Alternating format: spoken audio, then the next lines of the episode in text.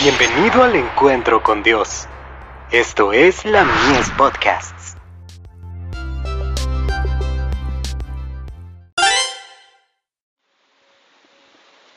La fe por la cual vivo. ¿Quiénes recibirán el sello de Dios? Y vi otro ángel que subía del nacimiento del sol, teniendo el sello del Dios vivo, y clamó con gran voz a los cuatro ángeles, a los cuales era dado hacer daño a la tierra y a la mar, diciendo, No hagáis daño a la tierra, ni al mar, ni a los árboles, hasta que señalemos a los siervos de nuestro Dios en sus frentes. Apocalipsis 7, versos 2 y 3. El sello del Dios viviente será colocado únicamente sobre los que tengan un carácter semejante a Cristo. Comentario bíblico adventista tomo 7, página 970. Así como la cera toma la impresión del sello, así el alma debe recibir la impresión del Espíritu de Dios y retener la imagen de Cristo. Ibid. El sello de la ley de Dios se halla en el cuarto mandamiento.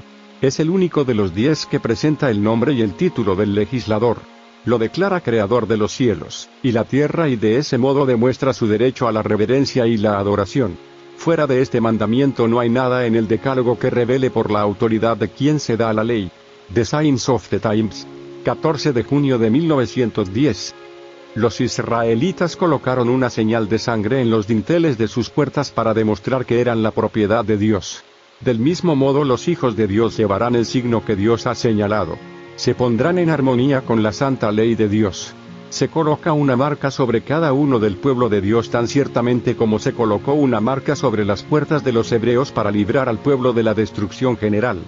Dios declara, y diles también mis sábados, que fuesen por señal entre mí y ellos. Ezequiel 20, verso 12. Comentario bíblico adventista. Tomo 7. Página 968.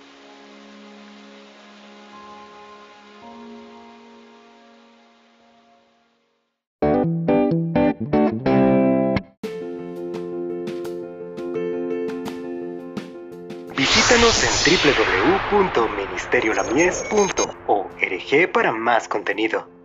Dios te bendiga.